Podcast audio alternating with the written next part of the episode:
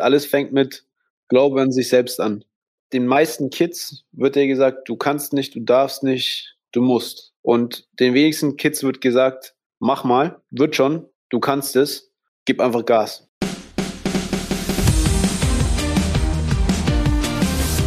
Herzlich willkommen zum Sport Unites Podcast bei Laureus Sport for Good. Wir sind Miki und Paul und wir unterstützen Sport, bei dem jeder gewinnt.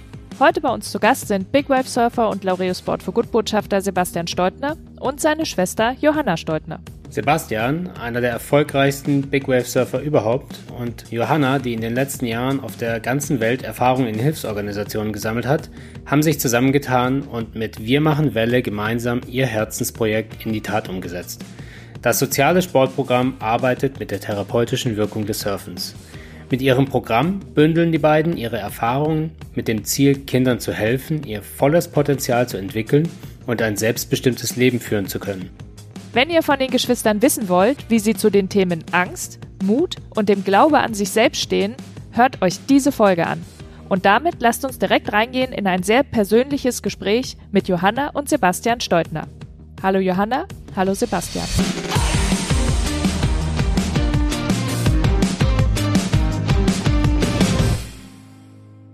Sebastian, du hast gerade aktuell auch einen Post abgesetzt, wo man Fotos von dir sieht im Wasser und hast drunter geschrieben, dass wenn du Sport machst und im Wasser bist, dann bist du glücklich und das ist schon seit deiner Kindheit so. Warum ist das so? Also bei mir war Wasser, glaube ich, seit seitdem ich laufen kann, war das für mich ein Element, wo ich mich wohlgefühlt habe und was mir Spaß gemacht hat und wo ich mich glücklich und sicher drin gefühlt habe. Warum das so ist, keine Ahnung. Und Sport das Gleiche. Also Wasser und Sport waren die Wahnsinn, die zwei Sachen, die mir am meisten Spaß machen. Spaß machen und dich auch in deiner Entwicklung unterstützt haben. Klar. Auf dem Weg von einem hibbeligen, so sagt man in Hessen, wo ich herkomme, Jungen, der nicht gerne still gesessen hat in der Schule, sich schwer konzentrieren konnte, das zu kompensieren, auszugleichen. Ja, das, das ist heute immer noch so man entwickelt sich ja da, womit man sich befasst, wo man Interesse dran hat und was einem Spaß macht. Also glaube ich, ja. Ich glaube, es ist schwierig, dass man in irgendwas für Menschen, nicht irgendwie was Technisches, keine Ahnung, irgendeine Mathe oder so, ja, aber als Mensch, glaube ich, entwickelt man sich, wenn man irgendwas macht, was Bedeutung hat für einen selbst. Und in der Natur sein, die Freiheit zu haben, mich so zu bewegen, so auszudrücken, so so zu sein, wie ich sein möchte, war bei mir immer im Sport und im Wasser gegeben, ist da gegeben. Johanna, ist das bei dir auch so? Also ihr seid ja Geschwister, sind eure Eltern viel mit euch rausgegangen und haben Zeit mit euch in der Natur verbracht und Sport gemacht? Ja, also definitiv. Ich glaube, die Liebe zum Meer gerade, die teilen wir beide absolut. Also in unserer Kindheit, Sport war einfach ein großer Teil von den Sachen, die wir gemacht haben wir hatten eben auch die Möglichkeit, eben mit unseren Eltern ans Meer zu fahren. Wir sind ja in Nürnberg aufgewachsen, also kein Ort, der direkt am Meer ist. Und ja, das ist auch in meiner Erinnerung so, dass es wirklich so die prägenden Momente eigentlich in der Kindheit waren. Sebastian und ich durch die Wellen durchgetaucht, egal bei welchem Wellengang. Genau, allgemein, also in unserer Familie Sport auf jeden Fall hatte einen wichtigen Stellenwert. Und ich kann mich auch tatsächlich, wenn ich mich an Sebastian als Kind erinnere, erinnere ich mich hauptsächlich an Sebastian irgendwie irgendwo rumrennend, irgendwie auf dem Skateboard, die Nachbarn nervend, stundenlang auf dem Bordstein rauf und runter. Also ich erinnere mich an ihn wirklich irgendwie aktiv und draußen. Wie war das für dich, Sebastian? War das wirklich so, dass du sagtest, für dich als Kind einfach der Sport war einfach ein Weg für dich auch so ein bisschen bewusst rauszukommen und dich auszuleben und einfach die Energie abzulassen? Oder war das einfach der, der Spaß? Kann man das so sagen überhaupt? Das ist, hat ja nicht mit Surfen angefangen, sondern wir haben ja sagt ja Skateboard fahren oder wahrscheinlich auch noch viele andere Sachen, die man als Kind probiert. Ja, ich weiß nicht, ich habe mich nicht damit befasst, wirklich, also was so ADHS und so, was da genau die Symptome sind. Aber ich glaube, sich nicht konzentrieren zu können, auf Sachen stillsitzen und irgendwas angucken und lesen und aufnehmen und so, das war so seit Tag eins mein Problem in der Schule. Das nicht zu machen und dann rauszugehen und mich zu bewegen, war für mich die Lösung so hat das angefangen. Und es ist bis heute so, ich, das erste, was ich mache, ist, wenn ich aufstehe, ist rausgehen und irgendwas, wenn Wellen sind, surfen, wenn keine Wellen sind, irgendeinen anderen Sport machen. Das ist so bin ich. Also das ist auch gar nicht bewusst gewesen damals. bewusst heute mache ich es dann, wahrscheinlich, wenn ich irgendwie ein paar Tage hatte, wo ich gezwungen bin, irgendwie am Telefon oder am Computer irgendwas also zu viel zu machen, wo ich dann sage, okay, jetzt mache ich bewusst, ich muss mich bewegen, jetzt bewusst mache ich heute früh oder heute Mittag oder was auch immer eine Pause und, und gehe raus. Aber mein Leben bis heute ist davon geprägt, dass ich rausgehe und mich bewege. Das ist für mich natürlich. Hast du irgendeinen Schlüsselmoment, wo dir das so bewusst geworden ist, dass es dir hilft? Ein Schlüsselmoment war, ich bin mal in den Wald gegangen, habe einen Baum gefällt. Da war ich keine zehn, als ich meinen ersten Baum im Wald gefällt habe. Und es hat auch ein paar Tage gedauert, bis der gefallen ist. Aber das Gefühl daran kann ich mich noch genau erinnern. Es war so, ich bin aus dem Wald zurückgekommen, super zufrieden. So wahrscheinlich ein anderes Kind geht mit einer Eins, Schulaufgabe Eins nach Hause so, ja, ich bin so, ich habe einen Baum gefällt. Konnte natürlich niemandem sagen, weil ich wusste, das ist darf man nicht. Aber es war für mich so zufriedenstellend, der Baum ist gefallen. So, ich habe den Baum gefällt alles, was ich gemacht habe, bis ich 20 war, habe ich nicht bewusst gemacht. Das habe ich alles aus Intuition oder einfach, weil es mir Spaß gemacht hat oder so, weil es sich richtig angefühlt hat, habe ich es gemacht. Und ich habe natürlich viel Probleme deswegen gehabt in der Schule, mit meinen Eltern, weil das, wenn du Schulaufgaben machen musst, musst du Schulaufgaben machen. So, ich habe das halt anders gesehen. Als Beispiel. Oder weiß ich was, ich möchte nach Hawaii gehen. Nein, du kannst nicht nach Hawaii gehen, weil du bist 13, so geht nicht. Und für mich waren das aber nie, das war nie wirklich bewusst. Das war immer, hey, ich wollte es halt machen, deswegen mache ich es. Punkt. Warum will ich nach Hawaii gehen? Weil ich surfen möchte. Und ich weiß, auf Hawaii kann man gut surfen. Am besten. So nach meinem Recherchestand ist Hawaii der beste Ort. Warum fälle ich den Baum? Keine Ahnung, weil ich eine Axt irgendwie im Keller gefunden habe und halt einen Baum fällen möchte. Johanna, wie war das für dich? Ich meine, du bist ja die große Schwester. Hattest du so diesen gleichen inneren Drang für dich in der Zeit? Oder also habt ihr das so als Geschwister zusammen erlebt oder wie war das?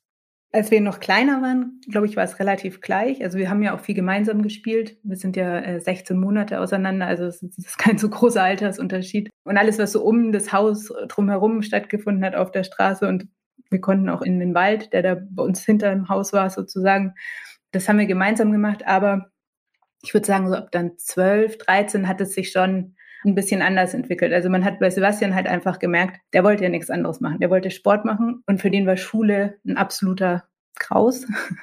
Ich fand die Schule auch nicht so toll, aber für mich war das nicht so schlimm. Also das hat sich bei ihnen dann schon nochmal wesentlich, ja, kann man das sagen, extremer entwickelt. Also auch an den Sportarten. Ich habe nie so viele unterschiedliche Sportarten gemacht wie Sebastian. Also ich erinnere mich, neben dem Skateboarden hat er Basketball gespielt, hat er Tennis im Verein gespielt, hat da Turniere gespielt, ist Einrad gefahren er hat irgendwie mit anderen Freunden im Wald fürs Fahrrad oder fürs Mountainbiking irgendwelche Sprungschanzen gebaut. Also das hat sich bei ihm dann schon nochmal in eine andere Richtung entwickelt. Das war bei mir nicht so. Ich bin dann irgendwann in im Schwimmverein, weil ich immer sehr, sehr gerne, also auch wieder ein bisschen die Liebe zum Wasser. Das war auch immer mein Element, auch was den Sport angeht. Bin dann in den Schwimmverein, aber bei mir hat immer dieser Action-Anteil den habe ich nicht so sehr gesucht. Und das war halt bei Sebastian jetzt aus meiner Beobachtung irgendwann sehr deutlich, dass es halt auch echt um Schnelligkeit ging und ich ja vielleicht auch um so neue Erlebnisse und so an die Grenzen gehen.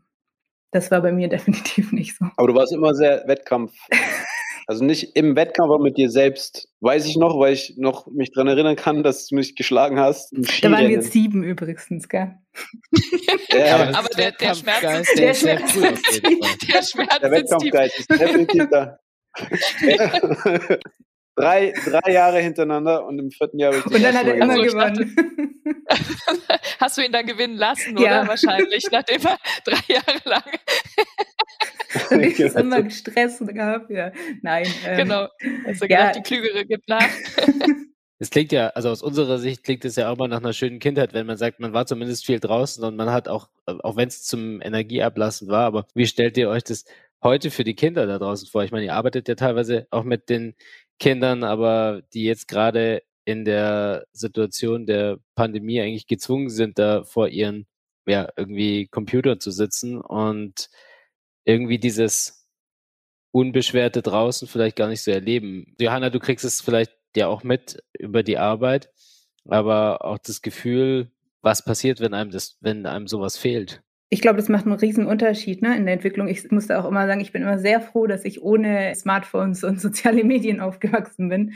Das bekommt man natürlich schon mit. Und ich meine, das ist ja mittlerweile auch relativ bekannt. Allein der Bewegungsradius, in dem sich Kinder bewegen, also auf der Straße, nimmt von Jahr zu Jahr ab. Es gibt immer mehr bebaute Flächen. Das heißt, auch Also in der Stadt ist es einfach auch nicht so einfach mit dem Verkehr und so weiter. Gibt es viel mehr Gefahrenquellen, als wenn man jetzt auf dem Land aufwächst und einmal über eine Landstraße muss und dann im Wald ist, sozusagen. Und das merken wir natürlich. Und die ganze Lebenswelt von den Kindern und Jugendlichen ändert sich ja. Also es gibt viel längere Schulzeiten, der Alltag ist viel stärker durchstrukturiert, es gibt viel weniger diese, diese freien Momente. Ich meine, wir waren ja stundenlang im Wald, bis zum Abendessen quasi.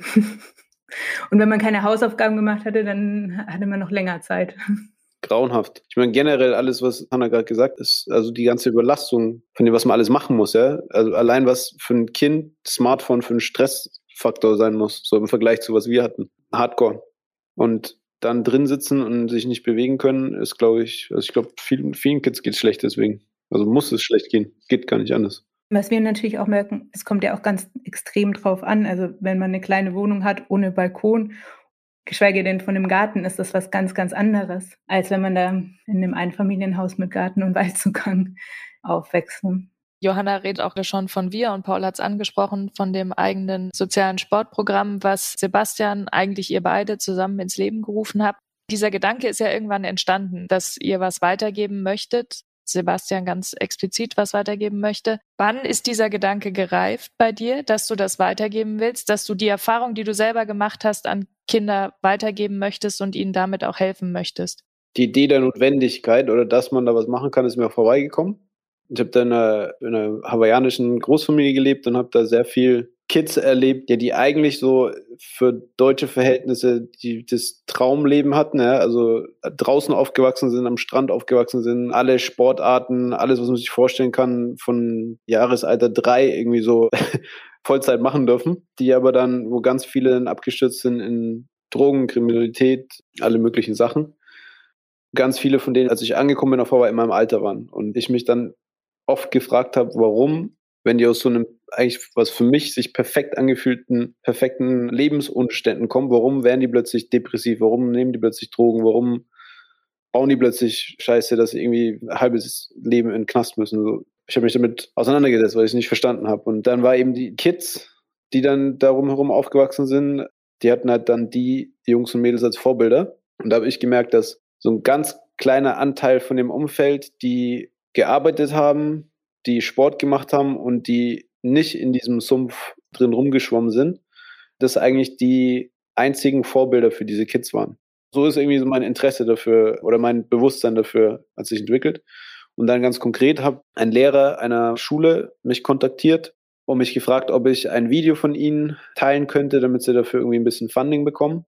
Und das Video war dann ein Surf-Projekt, was dieser Lehrer gemacht hat, mit einer Förderschule in Portugal. Und dann habe ich mir das Video angeschaut, dachte mir cool und habe nicht dran geglaubt, dass es was bringt, wenn ich das teile dass sie da irgendwie Geld für bekommen und habe denen Geld gegeben, dass sie das äh, weitermachen können und habe es mir angeschaut einmal. Und so ist es dann eigentlich, ich glaube, in dem Jahr ist es dann auch die Idee entstanden, ein eigenes Projekt zu machen. Und dann war natürlich die Hanna der ausschlaggebende Grund, um das wirklich anzugehen. Inwiefern? Ja, ich hätte es nie auf die Beine stellen können. Und Hanna hat in genau zu dem Zeitpunkt, ich glaube, wo ich das erste Mal dieses Projekt begleitet habe, das erste Mal gesehen habe, und die Resultate gesehen habe, hat sie, korrigiere mich, wenn ich das jetzt falsch erzähle, aber ich war auf Jobwechsel und dann habe ich durch Laureus, durch euch, den Zugang bekommen, um Projekte kennenzulernen. Ich weiß noch, wir waren in Südafrika bei Waves for Change und bei, ich glaube, Indigo, Indigo und dann bei einem Skateboard-Projekt. Und das fand ich alles drei, also vor allem Waves for Change, das ist ein Wellenreitprojekt und das Skateboard-Projekt fand ich mega. Äh, und da waren so viele Sachen drin, die ich gesehen habe, die bei uns auch möglich wären oder die man so adaptieren könnte. Zum Beispiel bei dem Skateboard-Projekt, diese Community-Leader-Geschichte fand ich mega. Und beim Surfen, ich glaube, das ist immer so, wenn man die Kids kennenlernt, wenn die im Wasser sind, wenn die Sport machen, so den Vibe, der ist überzeugend. Und ja, da war dann die konkrete Idee schon, was könnte man machen, aber noch nicht, wer kann es machen. und dann kam die Hanna, genau. Johanna, weil du hast erzählt, dass dich soziale Themen einfach relativ früh beschäftigt haben. Und da ging es ja sicher nicht um das, was du heute machst, unmittelbar. Also mich hat es grundsätzlich immer habe ich mich irgendwie für gesellschaftliche Themen begeistert. Bin dann zum Beispiel auch, also ich habe dann Politikwissenschaften studiert, habe Entwicklungszusammenarbeit studiert. Mich hat das immer interessiert, was sind Ideen, Ansätze, was sind Lösungen für gesellschaftliche Probleme. Also das ist so ein, das reflektiert man natürlich als Kind nicht so, sondern da war es halt dann, keine Ahnung, da habe ich mich für Tierschutz eingesetzt. Da hatte ich auch, Sebastian hat seine Surferzeitung abonniert und ich habe so eine Tierschutzzeitung abonniert. ja, aber das war schon immer so, das war das, was mich bewegt hat und was ich machen wollte, mich damit beschäftigen, was sind Lösungen für gesellschaftliche Probleme oder Herausforderungen. Und so bin ich dann auch, also der, habe ich auch meine Karriere quasi, äh, meine berufliche Karriere in die Richtung gestaltet. Was kam da dann nach deinem Studium? Ich bin dann äh, nach Peru gegangen, habe dort gearbeitet für internationale Organisationen, also unter anderem die Welthungerhilfe in unterschiedlichen Themen, zum Teil auch zum Thema Klimawandel. Andere Themen waren Stärkung der Zivilgesellschaft. Sebastian, du bist mit 15 von zu Hause weg? Ja, knapp 16. Also hast du, aber mit 13 hast du den Entschluss gefasst, ich möchte nach Hawaii und dann hast du ähm, dieses Ziel zielstrebig verfolgt? Das war zu 100 Prozent für mich. Das war eine entschlossene Sache und ich habe halt immer das gemacht, was sich irgendwie logisch anfühlt und Gott sei Dank nie auf irgendjemanden gehört ich glaube, es waren fast zwei Jahre, ja, gefühlt zwei Jahre ungefähr, wo ich in einem einzigen Windsurf-Geschäft Nürnbergs gearbeitet habe, um Geld zu verdienen. Ich habe mir aus Holz einen, einen, Anhänger gebaut, den ich dann versucht habe, vergeblich mit meinem ganzen Windsurf-Equipment an See zu schleppen, wenn es da irgendwie Wind hatte. Bin meistens auf halber Strecke, habe ich aufgegeben.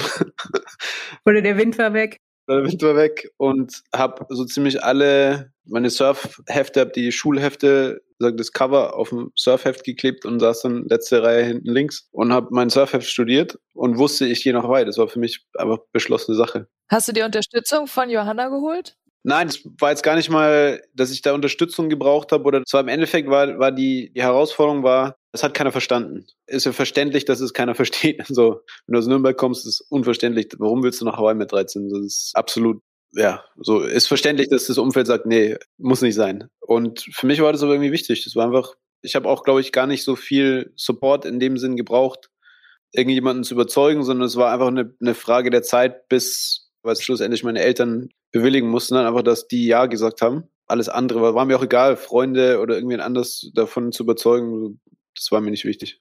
Aber Johanna, du hast ihn verstanden, oder? Ja, ich habe ihn verstanden, aber es ist wie Sebastian sagt, also wir konnten alle nicht viel damit anfangen. Surfen war damals, ich glaube, jetzt ist es vielleicht noch ein bisschen mehr ja, bekannter geworden in Deutschland, aber also wir konnten mit der Sportart auch gar nichts anfangen. Ich glaube, das war auch für meine Eltern eine große Herausforderung. Wenn er jetzt gesagt hätte, ich möchte Handballer oder Fußballer oder so verändern, wäre das wahrscheinlich was anderes gewesen. Aber es, wir konnten wirklich wenig damit anfangen. Ich habe verstanden, dass er weg wollte. Und man hat das auch gemerkt, er war einfach nicht glücklich ne? mit der Gesamtsituation. Und es war halt der Sport und der war ein ganz anderer Mensch, wenn er den machen konnte. Und das habe ich schon verstanden, ja. Eine Frage, weil du ja gesagt hast, Sebastian, für dich war das klar, ich gehe nach Hawaii. Und das ist aber ja so ein Ziel, was sicher für viele Kinder, das wird es so, ja, ich würde gerne nach Hawaii, aber ich kann mir das gar nicht vorstellen, dahin zu gehen. Und Deine Eltern konnten sich wahrscheinlich auch am Anfang nicht vorstellen oder eure Eltern. Und trotzdem hat es geklappt.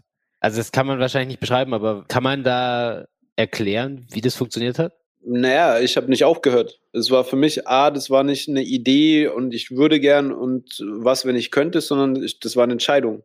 ich weiß auch noch ganz genau, als ich die Entscheidung getroffen habe. Ich habe ein Surfmagazin abonniert gehabt, dann habe ich das bekommen, habe das gelesen, da war eine, so eine Art Schule drin, über die, die einen Bericht geschrieben haben und wo irgendein Deutscher auf der Schule war, ich glaube aus München oder so und danach Windsurf-Profi geworden ist oder war irgendwie so. Und dann habe ich mir gesagt, ja, wenn der das kann, kann ich das auch und das mache ich jetzt. Punkt. Ich will nicht auf dem Botschafterthema bei Laureus rumhacken oder zu tief drauf eingehen, aber ich finde dieses Thema Vorbild und zu sehen, jemand anders kann es auch, ich kann das auch ist, glaube ich, total wichtig. Und dann war das bei dir ja in gewisser Hinsicht auch so. Du hast es gesehen, du hast es gelesen in der Zeitung, wo vielleicht auch ja, Vorbilder oder Profis waren und hast gesehen, das kann auch ein Deutscher.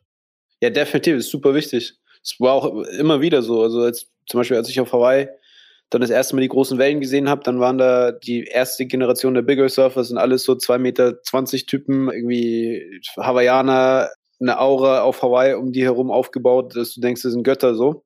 Und dann habe ich natürlich erstmal auch gedacht, oh, wenn die das So, ich schaue nicht so aus wie die, ich bin nicht hier geboren, ich habe die Kultur nicht.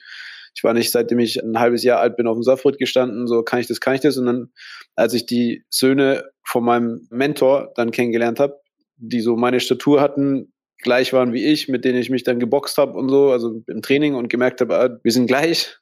Dann dachte ich mir, und der das Bigger Surfen zu dem Zeitpunkt gerade beigebracht hat, dann dachte ich mir, okay, wenn die es können, kann ich das auch. Also irgendwann haben eure Eltern gesagt, okay, Sebastian, du kannst dahin. Ja, das war so ein Breaking Point. Ich habe dann irgendwann einfach aufgehört, auch die, ich habe keine Notwendigkeit mehr gesehen, in der Schule irgendwas zu machen. Ich habe gearbeitet. Also ich habe in meinem Kopf stand fest, so, ich, es ist wichtig jetzt da in diesem Windsurf-Geschäft zu arbeiten, weil da verdiene ich Geld, als dass ich irgendeine Schulaufgabe mache, weil die brauche ich eh nicht, weil brauche ich nicht. Ich gehe weg. So. Und dementsprechend war es natürlich eine stressige Zeit, also auch für meine Eltern, klar. Es war ständig Konflikt, ständig Konfrontation, ständig äh, Überzeugungsgespräche von meiner Seite und versuche, mir das auszureden von der anderen Seite. Also, es war keine einfache Zeit. Wobei die Argumentation ja wohl war, du gehst auf Hawaii auf die Schule. Hast du das dann auch gemacht? Ja, ja.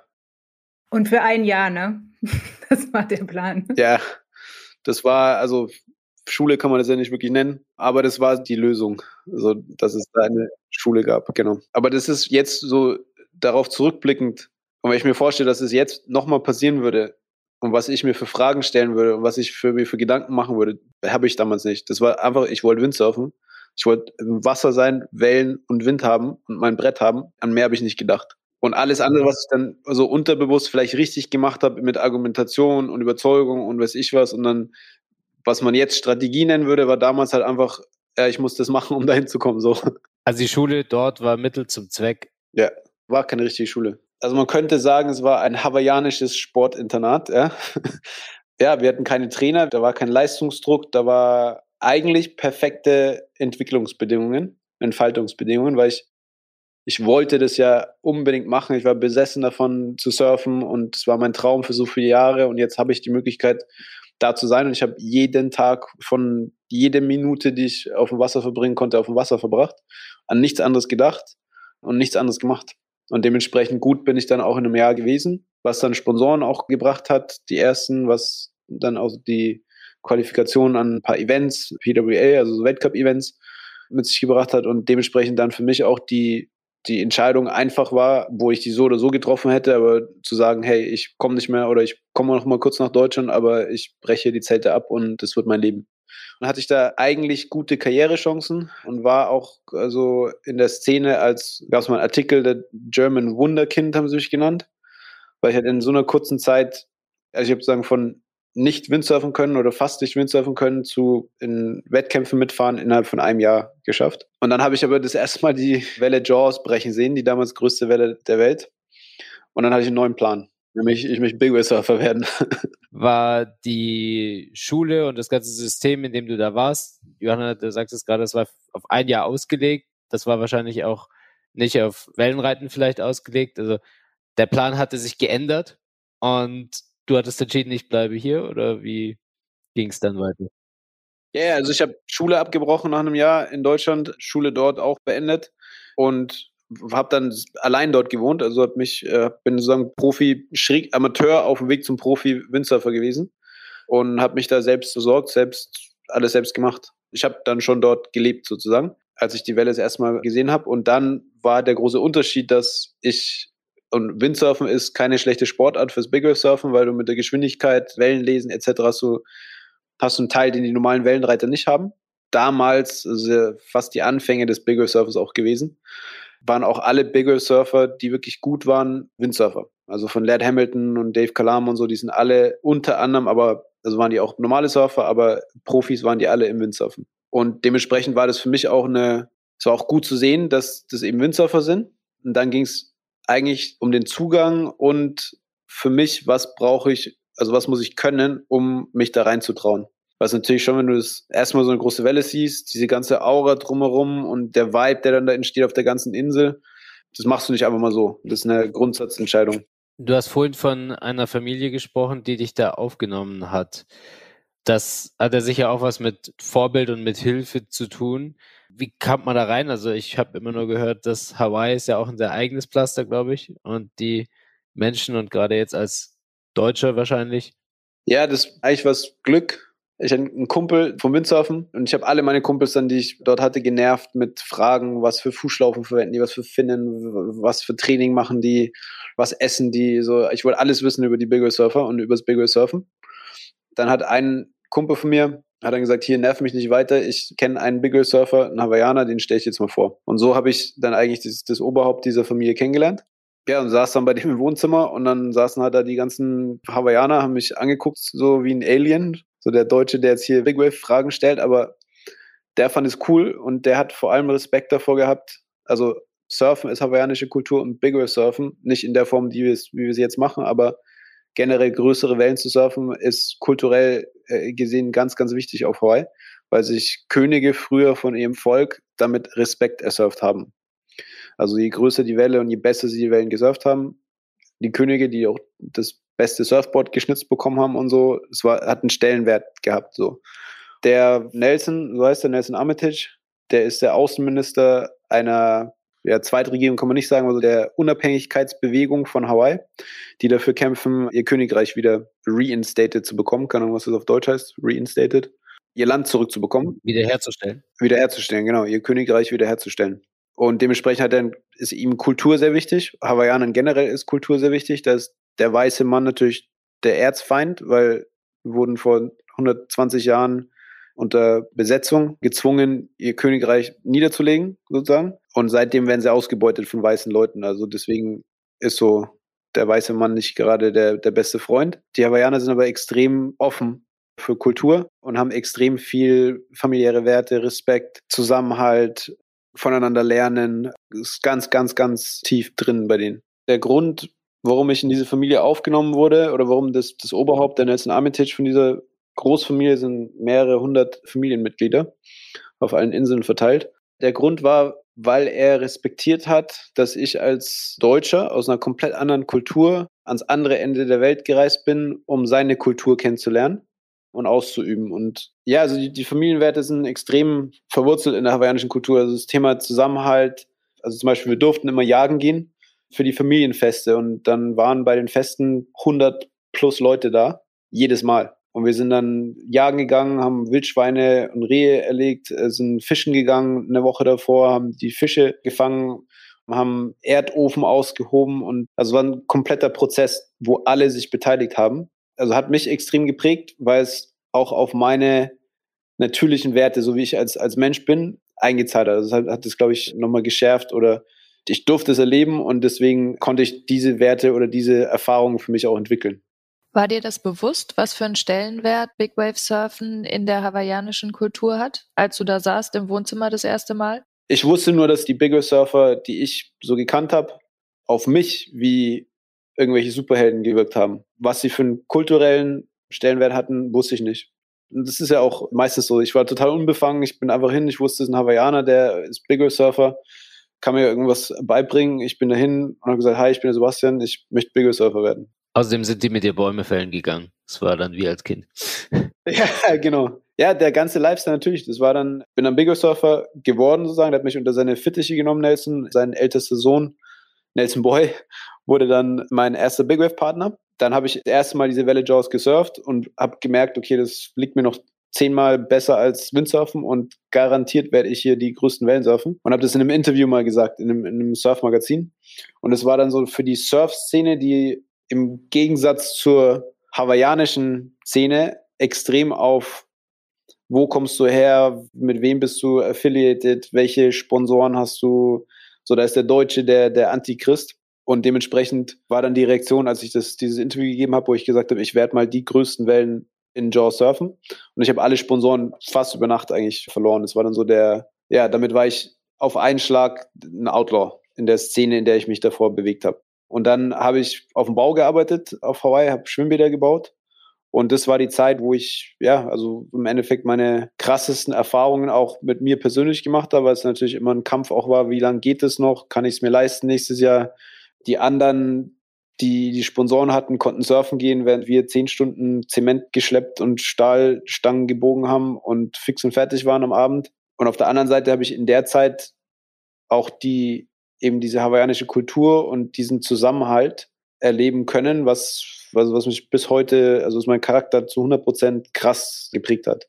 Und was extrem schön war. Also draußen im Wald jagen gehen, aber die Freiheit zu haben, loszurennen und was zu machen und wirklich was zu erleben. Da waren Bäume fällen dann nicht mehr so krass, ja, aber. Ja, du warst Teil der Familie einfach. Ja. Also das heißt ja, du wurdest wirklich integriert ja. über deren Unterstützung und die haben dir gezeigt, was Integration bedeutet. Also ich kann auf jede Insel auf Hawaii gehen und habe bis heute, wenn ich anrufe, sage, ich bin der Sebastian, ich komme, dann habe ich ein Bett, wo ich schlafen kann, einen Tisch, wo Essen draufsteht und Leute, die mich herzlich empfangen. Und wenn ich, wenn mein Name in der Surf-Szene genannt wird, dann ist es so, ui, der, der Antichrist. Und deswegen, also ich verstehe die, ich verstehe beide Seiten. Ich verstehe die positiven Seiten von Integration oder von in einer neuen Kultur sich auffinden, aber ich verstehe auch die sehr schwer zu verstehenden Dinge und Seite von Integration, was schwierig ist, was extrem frustrierend sein kann, wenn du einfach nur für Vorurteile oder für einfach nur, weil du nicht die Zugehörigkeit hast, dass du deswegen verurteilt wirst. Johanna, hast du das Ziel von Sebastian irgendwo hat es ja angefangen mit 12, 13 und das ist also das, wo ihr in die, irgendwie aus, aus der Kindheit in die, in die Jugend gekommen seid. Und für dich, Johanna, hat sich da ja auch das Leben irgendwie verändert und es war wahrscheinlich keine aktive Entscheidung, dann nicht mehr so aktiv dem Sport zu folgen, wie es jetzt dein Bruder gemacht hat, aber du hattest mal erzählt, auch im Rahmen von Wir machen Welle, dass es was ist, was du bei Mädchen auch einfach beobachtest, dass sie in dem Alter aufhören. Und kannst du das irgendwie aus deinem Leben übertragen und wie du heute versuchst, das zu vermitteln? Ja, also ich glaube, ich bin so ein relativ klassischer und typischer Fall. Also prinzipiell ist es ja so, dass sich sowieso Kinder und Jugendliche viel zu wenig bewegen. Das betrifft Mädchen noch mal viel, viel stärker. Es ist interessanterweise, also im jüngeren Alter ist es noch relativ gleich und im zunehmenden Alter wird es dann immer, der Bewegungsanteil von Mädchen immer weniger und insbesondere eben mit dem Eintritt in die Pubertät, also so zwischen 14 und 17 Jahren. Da hören eben ganz, ganz, ganz viele Mädchen auf, Sport zu machen. Und genauso war es bei mir auch so. Die Gründe dafür, ja, das ist jetzt im Nachhinein auch immer schwierig, wirklich ähm, das zu sagen. Also ich glaube, bei mir persönlich war es so eine Kombination. Ich hatte eben eine sportliche Figur und habe dann dementsprechend ich bin geschwommen, in Brust geschwommen vor allem. Das heißt, man nimmt eben auch an Muskelmasse zu. Dann habe ich das eine oder andere blöde Kommentar gehört und das sind halt dann so auch Entscheidungen, die man dann eben unterbewusst trifft. Ist aber wirklich exemplarisch für das, was, was ganz oft passiert. Genau, und dafür bedarf es eben bestimmter Ansätze, um solche Entwicklungen, um dem entgegenzusteuern. Und das ist ja auch das, was wir mit Wima Wedle versuchen. Also auf jeden Fall, wir haben kein spezifisches Mädchenprogramm, aber wir achten darauf, dass wir eben mindestens 50 Prozent Teilnehmerinnen haben.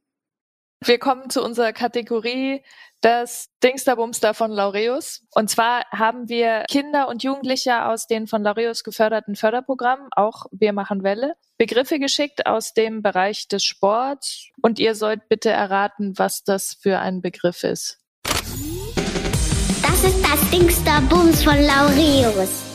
Eine Person ärgert dich und irgendwann über mehrere Jahre wird es immer schlimmer und irgendwann traust du dich deine Meinung zu sagen. Wir können noch einen machen. Ein Gefühl, das man immer bei sich trägt, wenn du etwas schaffen möchtest oder auch dich etwas fürchtest, brauchst du es, um es zu überwinden. Mut. Super. ja, stimmt. Rückblickend, fandest du dich mutig, Sebastian?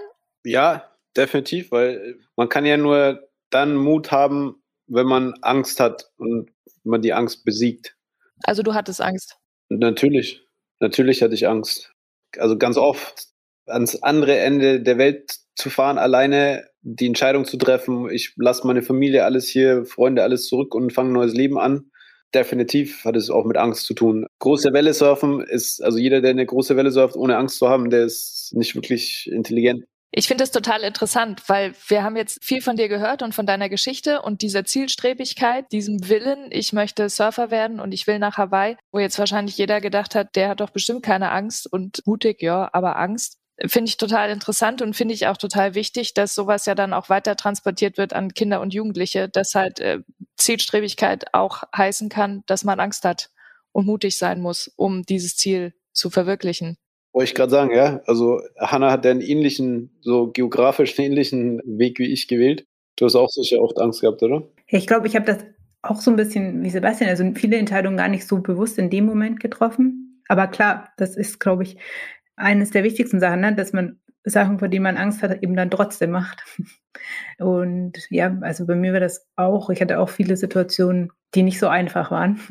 Kannst du im Nachhinein nochmal reflektieren, weil du sagst, viele Situationen, was waren so die Situationen, wo du aus heutiger Sicht weißt, hey, da war ich mutig, ich hab, bin über meinen Schatten gesprungen und das hat mir auch geholfen? Ja, also mit Sicherheit auch die Entscheidung, alleine, ohne Familie, ohne Freunde Sachen zu machen, woanders hinzugehen. Also bei mir war das ja dann irgendwann in Peru, in Lateinamerika. Aber wie gesagt, in dem Moment habe ich das auch gar nicht so bewusst gemacht. Also für mich war das auch eher eine, wie kann man das sagen? Ich habe das gespürt, dass ich das machen muss. Es war eine Notwendigkeit. Es war eine Notwendigkeit. Trotz der ganzen Zweifel und trotz der Vorstellung, was alles schiefgehen könnte, die man natürlich auch hat. Und auch diese, in diese Ungewissheit zu gehen. Und ich glaube, so unterschiedlich Sebastian und ich sind, manche Sachen haben wir dann eben doch, die, dabei sind wir ein bisschen ähnlich, dass man eben mit Unsicherheiten umgehen kann. Und ja, also das war mit Sicherheit eine Entscheidung. Ich bin da ja auch hingegangen, ohne genau zu wissen, was wird passieren. Und habe mich dann dort, also ich konnte auch die Sprache zum Beispiel nicht am Anfang, habe da ein bisschen geflunkert auch, musste die dann ganz schnell lernen.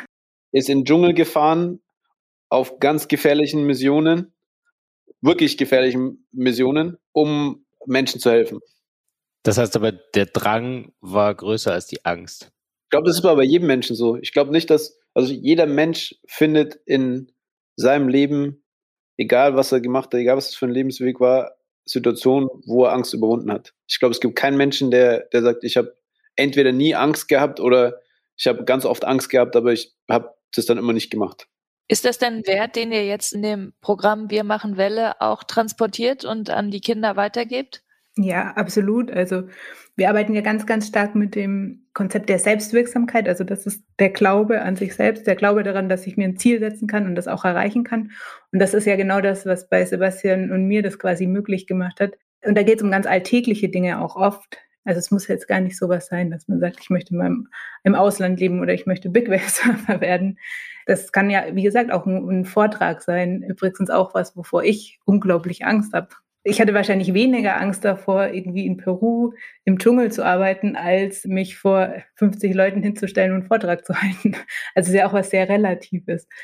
Genau, bei Wir machen Welle, das ist eines der Hauptziele in allen unseren Projekten, ist diese Vermittlung der Selbstwirksamkeit. Und da spielt ja vieles mit rein, also Selbstbewusstsein, Selbstwert etc. Sebastian, der Gedanke bei dir ist entstanden, das eigene soziale Sportprogramm zu gründen mit dem Mentor-Lehrer, der auf dich zugekommen ist und dich um Unterstützung gebeten hat, damals in Portugal einen Post abzusetzen. Was war dein Grundgedanke, was du den Kindern in diesem Programm geben möchtest? Im Endeffekt genau das, was Diana gerade gesagt hat. Alles fängt mit Glaube an sich selbst an. Den meisten Kids wird dir gesagt, du kannst nicht, du darfst nicht, du musst. Und den wenigsten Kids wird gesagt, mach mal, wird schon, du kannst es, gib einfach Gas. Das ist die eine Seite. Die andere Seite ist Motivation, Disziplin, hart zu arbeiten, für die Ziele, Träume zu kämpfen. So, das ist, glaube ich, gesellschaftlich mittlerweile auch eine Thematik, ja, die nicht so einfach ist bei vielen Kids. Oder auch bei, beim Umfeld, ja, wenn zu viel demotivierende, zu viel, zu oft hat's nicht, durfte man nicht oder sollte man nicht oder konnte man nicht oder oder einfach das Gefühl, du bist nicht gut genug, was ja relativ einfach bei einem Kind zu erreichen ist, das Gefühl zu vermitteln. Ich bin kein Psychologe, ich habe keine Ahnung von den ganzen technischen Dingen. Da ist die Hanna, deswegen war es für mich auch so wichtig, Hanna dabei zu haben, ist da mega drin. Für mich war es einfach wichtig, das, was ich für mich gelernt habe, irgendwo weitergeben zu können. Und es fängt damit an. Also Glaube an sich selbst. Und für dich ist natürlich naheliegend, jetzt Surfen auch als Sport für die Kinder zu benutzen. Aber für dich, Hanna, ist es also warum glaubst du, dass auch Surfen da genau das Richtige ist? Ich habe selber auch eine Surferfahrung. Das ist nämlich tatsächlich, ich habe mit über 30 angefangen zu surfen, weil ich habe ja in Lima gelebt, also da kann man surfen. Irgendwie bin ich davor nie auf die Idee gekommen, obwohl mein Bruder das zu dem Zeitpunkt ja schon mehrere Jahre erfolgreich und professionell gemacht hat. Und da habe ich das aber gemacht, aber dann eben schon mit über 30. Das heißt, ich habe schon eine persönliche Verbindung auch zu der Sportart. Und das ist eine Sportart an sich, die eben sehr, sehr, sehr komplex, sehr vielfältig ist. Und deswegen war das für mich gar nicht so, es war kein absurder Gedanke, dass man damit äh, sehr viel bewirken kann. Und auf der anderen Seite habe ich natürlich auch erstmal recherchiert, mich ins Thema eingearbeitet. Also ich komme ja, wie gesagt, aus der Entwicklungszusammenarbeit, ich habe keinen pädagogischen Hintergrund. Hatte dann auch die Möglichkeit, zum Beispiel Waves for Change kennenzulernen, die uns dann geholfen haben, unser Curriculum zu erarbeiten und habe dann relativ schnell gemerkt, dass ich davon überzeugt bin, dass ein Riesenpotenzial in der Sportart liegt, auch wenn es so auf den ersten Blick vielleicht nicht unbedingt man es in Deutschland verortet. Also genau. Und du konntest dir jetzt gerade, du sagst das Waves for Change als Beispiel, also du hattest die Möglichkeit, dir auch andere Organisationen anzuschauen und von denen vielleicht zu lernen. Und Waves for Change war ein Programm, was der Sebastian vorhin schon angesprochen hat, was er auch kennenlernen durfte. Wie hat euch da, also wir kennen ja alle, also der Tim und Waves for Change haben ja auch eine Verbindung mit Laureus, aber hat euch das auch wirklich für Wir machen Welle Inspiration gegeben? Also wir hatten halt bei der Entwicklung von unserem Konzept die Herausforderung, dass wir eben nicht einen Standort am Meer haben, sondern wir wollten ein Projekt oder ein Programm anbieten, das man in landlocked ja, Cities in den meisten Fällen ähm, machen kann, weil da eben auch die Zielgruppe, die wir erreichen möchten, eben Kids sind, die nicht schon den Zugang dazu haben. Und das war die eine Herausforderung, also war das, wie schaffen wir das, ein Programm, das sich hauptsächlich auf das Surfen also das auf dem Surfen basiert, quasi in den städtischen Bereich zu bringen. Und das andere war dann an sich, wie gestalten wir die Zeit am Meer? Und da war natürlich Waves for Change, also die haben sich eine Woche Zeit genommen und haben mit mir gemeinsam unser Curriculum für das Surfcamp erarbeitet. Und ich konnte mit dabei sein, ich konnte auf die Erfahrungen von ihnen aufbauen. Die machen ganz viel auch was Evaluation angeht. Das heißt, da gibt es auch schon greifbare wissenschaftliche Daten zu dem, was wirkt und, und wie funktioniert so ein Programm. Und das war unglaublich hilfreich. Wodurch unterscheidet sich denn ein soziales Sportprogramm oder Wir machen Welle jetzt von einem normalen Verein, Sportverein? Also es unterscheidet sich in vielerlei Hinsicht. Der eine ist ein sehr niedrigschwelliger Zugang. Das heißt, wir möchten die Kids erreichen, die nicht schon an den Sportverein angebunden sind. Das kann ganz unterschiedliche Gründe haben. Das kann zum einen sein, und ich glaube, beim Surfen ist das durchaus ausschlaggebend. Das ist äh, der finanzielle Hintergrund. Das ist nicht eine Sportart, die sich jeder leisten kann oder überhaupt den Zugang dazu hergestellt bekommt. Und bei uns steht eben nicht der Wettkampf oder die Leistung im Mittelpunkt, sondern es geht um ganz andere Dinge und dementsprechend ist auch der inhaltlich unser Programm ganz anders aufgebaut. Wir arbeiten mit dem Sport, aber wir arbeiten auch mit pädagogischen Handlungsmethoden, also andere Elemente in unserem Programm integriert zum Beispiel Atemübungen, also das haben wir in jeder Einheit mit dabei. Wir haben Gesprächskreise, Reflexionsmethoden, sodass eben die Ziele unseres Programms nochmal andere sind. Es geht sehr stark um Persönlichkeitsentwicklung, um die Entwicklung von, ja, wie reflektiere ich meine Gefühle, wie bekomme ich meine Emotionen unter Kontrolle etc. Genau, das heißt, also vom Aufbau ist es nochmal was ganz anderes und wir gucken uns auch die Kinder sehr individuell an. Also wir haben auch nicht für jedes Kind das gleiche Ziel, sondern versuchen die eben dort abzuholen, haben einen individuelleren Ansatz dazu. Also es ist ja auch eine Entwicklung für euch, weil ihr dieses Programm ja von null auf aufgebaut habt und Du sagst ja jetzt, ihr arbeitet individuell mit den Kindern, das heißt, es ist wirklich ein sehr individueller Ansatz. Du bringst ja deine Erfahrung aus der Entwicklungsarbeit mit und bist kein Pädagoge. Das heißt, ihr entwickelt euch damit selbst, ihr lernt dort und ihr müsst wahrscheinlich auch auf andere Kompetenzen zugreifen. Das heißt, konntet ihr dort, also auch in der Kombination wie Sebastian Kammer, ich glaube, Jürgen Weiß hieß der Lehrer, also habt ihr euch da auch so irgendwie die Leute und die, die Kompetenzen zusammengezogen, weil ihr habt ja alle einen ganz anderen Hintergrund. Also Sebastian und Surfen hat eine andere Verbindung als du und Surfen. Das Konzept, so wie es jetzt ist, haben wir tatsächlich von Anfang an ähnlich gehabt. In der Ausführung ist, hat sich da sehr viel verändert. Also wir haben mittlerweile ist das Team gewachsen. Die ganzen pädagogische Leitung, das, die macht natürlich nicht ich, die macht meine Kollegin Rosalie Wegis, die eben den entsprechenden Hintergrund hat. Und bei der Entwicklung von, und das ist das, was ich vorhin meinte, unsere Herausforderung war ja, wie bekommen wir so ein Surfprogramm in den städtischen Raum, haben wir gemeinsam mit Jürgen Weiß, also das war schon so der erste Impuls, wie ein Brainstorming gemacht und dann relativ schnell haben Sebastian und ich entschieden, dass wir auf jeden Fall was möchten, wo die Kinder langfristig eingebunden sind. Wir arbeiten mit sehr kleinen Gruppen. Das ist vielleicht auch nochmal ein Unterschied zu anderen oder zum organisierten Sport. Und wir arbeiten immer in Kooperation mit Einrichtungen. Das ist in dem einen Projekt sind das eben Schulen, wie es ja beim Jürgen auch war, die einen Förderschwerpunkt haben im Bereich äh, sozial-emotionale Entwicklung und im anderen Projekt sind das freie Träger der Jugendhilfe. Also das ist ganz unterschiedlich. Das ist aber auch der Ansatz und das ist auch wieder ein Unterschied. Das heißt, wir integrieren unser Programm in den Alltag der Jugendlichen. In der Schule ist es dann eine AG und in, in, anderen Projekten, je nachdem, wie die Projekte oder wie, wo die Jugendlichen betreut sind sozusagen, wird das aber in den Alltag integriert. Das heißt, wir holen sie auch in ihrer Lebenswelt ab. Wir arbeiten an unterschiedlichen Standorten. Also in Berlin gehen wir immer dorthin, wo die Jugendlichen sind. Sie müssen nicht zu uns kommen, was ja auch oft eine Herausforderung ist. Jetzt nochmal zurückkommt, wie wir das Programm aufgebaut haben. Jürgen hat uns da geholfen und wir haben eben überlegt, okay, wie können wir das machen? Wie können wir eine Verbindung zum Surfen herstellen, wenn wir nicht surfen können? Und wie können wir das über einen möglichst langen Zeitraum machen? Und im Endeffekt ist es jetzt in unserem Konzept immer so, dass es eine sehr lange Vorbereitungszeit auf das Surfcamp gibt.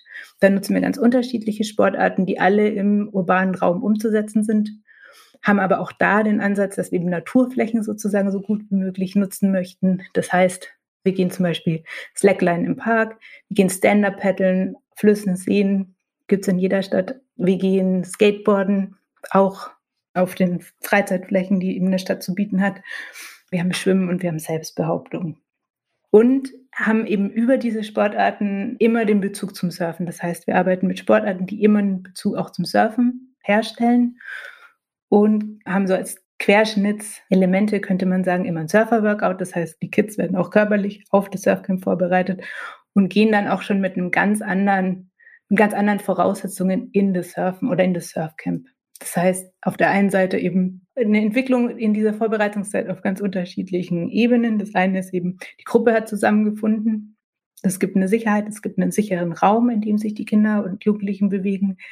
Und sie haben sich auch körperlich schon vorbereitet, auch mental vorbereitet und gehen dann eben mit ganz anderen Voraussetzungen schon in das Surfcamp. Sebastian, wie nah bist du an dem Projekt dran und wie arbeitest du mit Johanna und mit den Kids zusammen? Also mein Beweggründe oder das, was, warum Surfen auch, ja, und jetzt vielleicht die kompakte Version meiner, meiner Intentionen davon, ja, ist, ich möchte bei Kids bewirken, dass sie checken, ich kann mehr, als ich mir zutraue. Und das eben über, wie die Hanna es gerade erklärt hat, ein Programm, wo sie abgeholt werden, also wo wir alles machen, dass wir einen Zugang zu ihnen bekommen. Und das ist ja das Gleiche in fast allen Projekten, die ich bis jetzt kennengelernt habe, dass es immer wichtig ist, wie bekomme ich den Zugang? Und dass es eben über einen Sport oder über Sportprojekte meistens der einfachste Weg ist. So, das heißt, wir bekommen einen Zugang, dann sagen wir zu den Kids, ihr geht surfen, und zwar am Ende der Projektzeit. Viele von denen glauben da nicht dran, viele von denen, von denen haben vielleicht auch gar keinen Bock am Anfang, denken sie, hä, surfen, was ist das? Aber das ist für alle extrem weit weg. So, das ist das Thema, wo wir vorhin geredet haben, dieses kann man sich nicht wirklich vorstellen. Und dann lernen sie, wie sie dorthin kommen und was sie brauchen, um dorthin zu kommen. Und am Ende haben sie dann diese Woche Surfen, was dann auch nochmal so ein intensives Erlebnis und was jetzt ja auch schon mittlerweile wissenschaftlich bewiesen ist, dass, was es für, für einen Effekt hat, vor allem auch bei traumatisierten Menschen. Und danach kommen sie zurück und haben aus dem Projekt mitgenommen, was sie halt mitnehmen konnten und haben auf, auf jeden Fall zu 100 Prozent bei jedem eine Veränderung. Das ist im Endeffekt die ganz kompakt zusammengefasst, warum das Projekt existiert. Und meine Rolle in dem Projekt ist vor allem, also vor allem zwei Dinge. Einmal, dass es finanziert ist und inhaltlich, also im Projekt natürlich mit Abstimmung von der Hanna. Hanna hat aber komplett freie Hand. Also auch einer der Gründe, warum es für mich so wichtig war, die Hanna dabei zu haben, weil ich weiß, dass, dass ich auf Visionsebene dabei sein kann, aber operativ oder so im inhaltlich da gar nicht so einen großen Mehrwert und auch nicht die Zeit dafür habe. Ja, und er ist bei den Surfcamps dabei.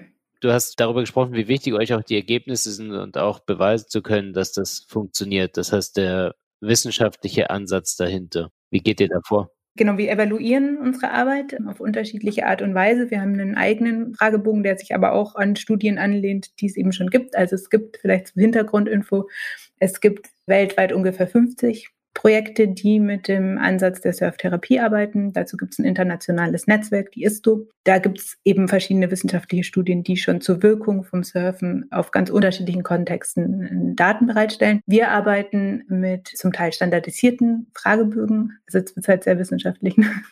Das ist einmal, das ist einmal die Skala zur Selbstwirksamkeit. Das heißt, es ist eine aus der Psychologie ein validierter Fragebogen.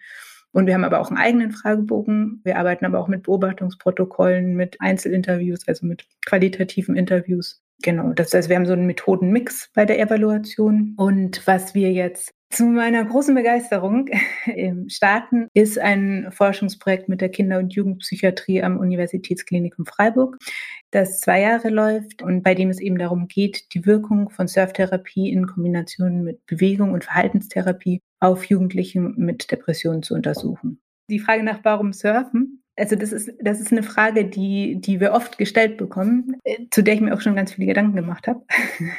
Und für mich, also ich habe ja vorhin gesagt, ich habe das mit relativ späten Alter entdeckt, sozusagen als Sportart. Ich finde es aber eine unglaublich faszinierende und sehr vielfältige Sportart und die einfach ganz, ganz viele Aspekte vereint. Zum einen ist es eben auch das Setting mehr und deswegen in unserem Konzept ist eben diese Vorbereitungszeit, aber das Surfcamp ist tatsächlich der Mittelpunkt und das macht auch Sinn, weil das eben das prägendste Erlebnis ist.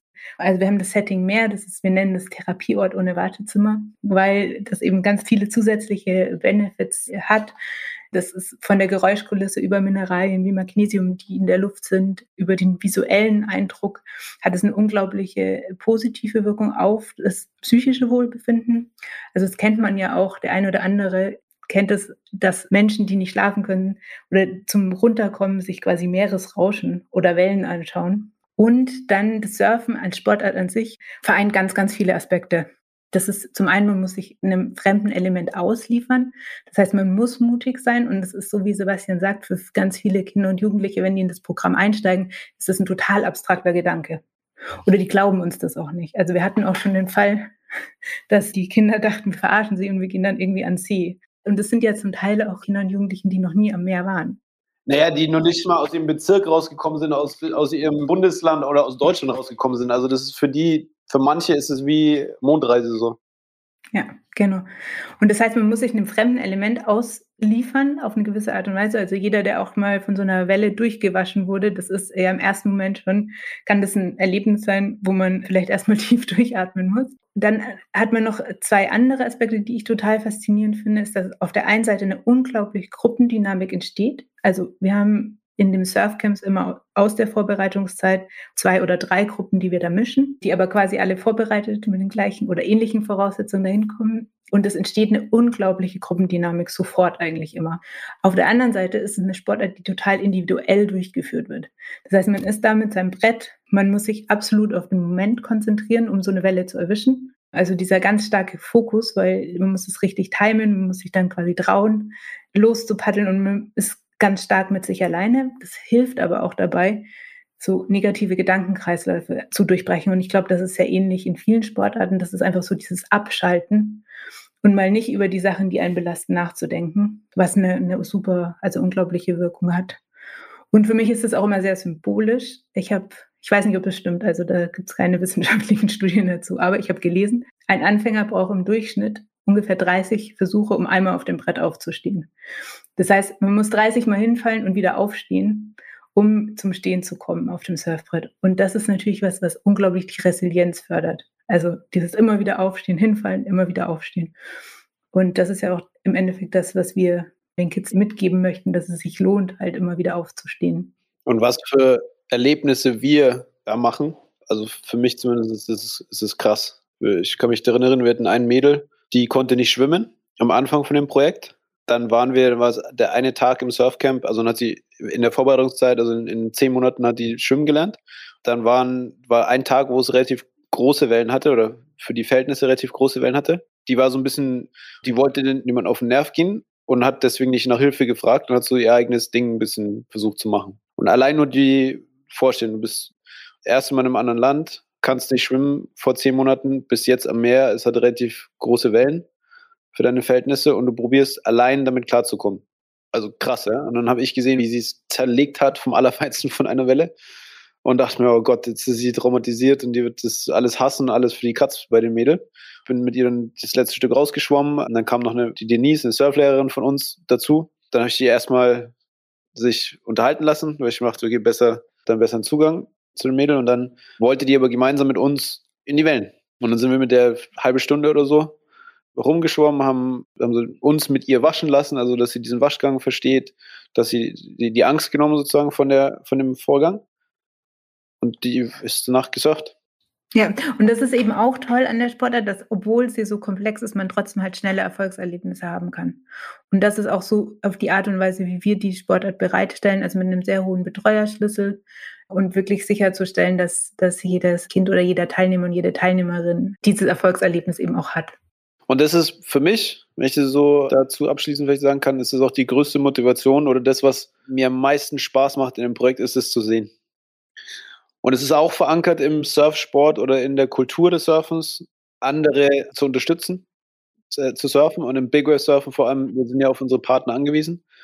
Und beim Big Wave Surfen zum Beispiel macht es mir auch also mindestens genauso viel Spaß, meine Big Wave Partner auf Wellen zu bringen und zu sehen, wie die Wellen surfen. Und das gleiche ist in dem Kids-Projekt. Das macht so einen Spaß. Ich lerne die ja am ersten Tag kennen und sozusagen in der letzten Woche. Und die Veränderung zu sehen und auch zu wissen, sowas mit was die kämpfen und wie die sich dann da ja, entfalten, weiterentwickeln und wie viel Spaß die haben und eben auch, was das für eine, für eine soziale Verbindung zwischen den ganzen Teilnehmern und nicht nur zwischen den Kids, auch zwischen den Lehrern und den Kids was ja ganz oft auch nicht so gut ist, das Verhältnis davor, ja. Und dann plötzlich im Camp werden die beste Freunde oder auch mit den Surflehrern, mit uns und so, dass die, die Verbindung, die geschaffen wird in dem Projekt oder über den Projektzeitraum, ist krass. Was war dein beeindruckendstes Erlebnis bei Wir machen Welle? Also das beeindruckendste Erlebnis, was ich hatte, war relativ am Anfang mich beeindruckt so ziemlich jedes Kind, was damit macht, muss ich sagen. Also jedes Kind hat eine Veränderung. Aber also das, was mich wirklich, also was, was ein krass positives Erlebnis war, war ein Junge, der verschlossen war, der so, so eine Art Autismus hatte, extrem traumatisiert war und der ist da gibt es eine Behörde, die für ihn zuständig war, auch oder für die Reise, für die Genehmigung der Reise zuständig war. Und dann hat der Jürgen Weiß und der Ede, der, die zwei Lehrer, haben dann die Verantwortung, die persönliche Verantwortung übernommen für ihn. Also an den hat keiner geglaubt. So, ja. Und dann ist er nach Portugal gekommen. Dann war, hatten wir den ersten Tag beim Surfen und ich bin so von Gruppe zu Gruppe. Und er war so an der Seite ein bisschen und mit dem war es schwierig, also schwierig integrierbar. Und keins von den Kids hat es geschafft, aufzustehen und dann war die erste Stunde. Und dann bin ich zu ihm hin und der war physisch auch, auch jetzt nicht der talentierteste in dem Sinn. Und hat es aber als Erste geschafft, aufs Surfbrett aufzustehen. Hat sich mega gefreut, hat mich umarmt. Und so, und dann dachte ich mir so, okay, cool, ja, schon mal Wirkung. Und dann bin ich wieder zu den anderen Kids und habe so auf seine Seite von den Wellen nicht mehr so viel Aufmerksamkeit geschenkt und dann irgendwann gucke ich rüber und sehe, wie er den anderen Kids das beibringt. Und dann ist der in dem Camp, hat sich so entfaltet, ist dann, hat dann Freundschaften geschlossen mit den Leuten in der Küche in dem Camp. Er ist dann immer raus und gesagt, hey Jungs, äh, Handys vom Tisch, Essen kommt und ist dann wieder rein, hat das, so der Camp-Manager und hat sich da wirklich also 180 Grad gedreht in, von Tag eins in dem Camp. Sehr persönliche Entwicklung, die du da oder die ihr da erlebt habt. Ihr hattet vorhin auch mal über den Ansatz gesprochen, der euch beeindruckt hat in anderen Programmen, dieses Youth Leader oder heißt ja in jedem Programm auch ein bisschen anders Community Leader. Habt ihr auch da einen Ansatz übernommen für Wir machen Welle? Das ist für uns ein absolut ein super wichtiges Thema und wir haben jetzt ab diesem Herbst ein Anschlussprogramm, weil wir haben ja auch immer ein bisschen die Herausforderung, okay, wir haben diese Einjahresprogramme und wie können wir aber die Kinder und Jugendlichen eben über mehrere Jahre erreichen? Und da ist es eben der Ansatz, dass wir mit quasi Junior-Botschaftern und Botschafterinnen arbeiten möchten. Ja, und ja, das ist halt ein Thema, was bei uns im Moment absolut präsent ist und in Entwicklung ist. Ne? Aber wir haben noch kein Community Leader Programm. Also was mich beeindruckt hat damals in, in, Südafrika war eben der Ansatz, dass es gute Vorbilder und schlechte Vorbilder gibt. Und generell ist es aber so, dass natürlich, also A haben wir die Herausforderung, dass wir, wie Hanna gesagt hat, keinen Anschluss haben an dieses Jahr. Noch keinen, ja. Und das ist in dem Sinn eine große Herausforderung, weil das natürlich alles mit einem Schlag größer macht und du Jahr für Jahr dann eine Community hast, die, die betreut werden muss, das eine, aber eine operative und Ressourcenherausforderung ist. Aber es ist so, dass in jedem Camp gibt es einen Leader oder zwei oder drei. Definitiv. Also in jeder Jugendgruppe gibt es Minimum zwei oder drei Personen, die in so einem Programm als Leader, die dann wiederum das nächste, also die nächsten Kids begrüßen können, mithelfen können, reinbringen können, sich gegenseitig helfen können, etc. Und dieser der Ansatz eben, diese soziale Kompetenz dort aufzubauen, aber dann weiter zu fördern und weiter dann Katalysator draus zu machen, ist definitiv super wichtig und ist was, was wir in der Zukunft auch aufnehmen werden. Und wir haben da also auch ein ganz konkretes Projekt in Entwicklung. Und was uns da so ein bisschen auch entgegenkommt, ist, dass es allgemeine Entwicklung gibt, dass es immer mehr stehende Wellen gibt und jetzt mehrere Pläne, Surfparks zu bauen. Und da haben wir in Berlin eben ab Herbst 2021 ein Programm, ein offenes Programm, was eben dann allen Kindern und Jugendlichen zur Verfügung steht und wo wir eben das ausbauen können. Also die Teilnehmer und Teilnehmerinnen mitnehmen und weiterhin begleiten möchten und sozusagen mit ihnen weitere Entwicklungsschritte gehen, die dranbleiben möchten. Ihr schaut ja beide keine großen Ziele. Was ist denn die Vision von Wir machen Welle? Meine Vision für Machen Welle für die Zukunft ist, dass es wächst, dass wir mehr Kids erreichen, dass wir die Bereiche, die Hanna jetzt identifiziert und auch teilweise schon angefangen hat aufzubauen, weiter ausbauen und angefangen von eben von dem, was wir machen, also die Kids abholen und sagen, den installieren. Ihr könnt viel mehr, als ihr denkt. Glaubt an euch. Bis hin zu wissenschaftlicher äh, Standortarbeit, Netzwerkarbeit. Und für mich persönlich, also mein Wunsch und mein, meine Vision für Wir machen Welle ist einfach, dass es wächst und mehr Kids erreicht. Genau, und meine Vision ist, also die, die große Vision ist, Kinder und Jugendliche dabei zu unterstützen, eben ihre Persönlichkeit zu entwickeln und ihre Potenziale zu entfalten. Und das ganz unabhängig vom Hintergrund. Und konkret heißt es für mich, dass zum einen eben die pädagogischen Projekte, die wir jetzt schon umsetzen und die geplant sind, weiterhin weiterführen können ähm, und auch ausbauen können, also mehr Kinder und Jugendliche zu erreichen. Und die andere Vision ist auch die Surftherapie an sich einen bekannter zu machen, aber vor allem auch als ernstzunehmendes Gebiet zu etablieren, sozusagen, das dann schlussendlich bedeutet, dass es vielleicht mal irgendwann in Deutschland auch eine Anerkennung für diese Therapieform gibt äh, von den öffentlichen Krankenkassen, wie das zum Beispiel in England schon der Fall ist. Und das bedarf eben Forschung auf der einen Seite und auf der anderen Seite Netzwerkarbeit. Kommen wir zum Abschluss zum Sport Unites as Artwork. In unserem Podcast geht es ja immer um die Kraft des Sports. Daher würden wir zum Abschluss jetzt gerne von euch eure Sport for Good Botschaft in jeweils einem knackigen Satz hören. Glaub an dich. Und warum? Weil ich glaube, dass es eine der wichtigsten Dinge ist im Leben, um zufrieden zu sein, um seinen Weg zu gehen, um sein Potenzial zu leben und Sport da eine entscheidende Rolle spielen kann. Gab es Momente in deinem Leben, wo du nicht an dich geglaubt hast? Ja, also es gab schon ganz viele Momente in meinem Leben, an denen ich nicht an mich geglaubt habe. Und das ist ein beständiger Prozess. Und ich merke aber auch, das hört sich jetzt vielleicht so ein bisschen kitschig an, aber umso älter ich werde, umso öfter gelingt mir das. Und ja, also ganz persönlich gesprochen, hat mir Sport immer geholfen in Momenten, also auch mir hat Sport immer geholfen, in denen es irgendwie schwierig war, sei es um Dampf abzulassen, aber auch um ein gewisses Selbstbewusstsein draus zu ziehen, um sich gut zu fühlen. Also mein Sport for Good Claim ist trau dich. Ganz essentiell, dass wir uns trauen, erstmal wir selbst zu sein dass wir uns trauen, für unsere Ziele, für unseren Glauben, für unsere Bedürfnisse einzustehen.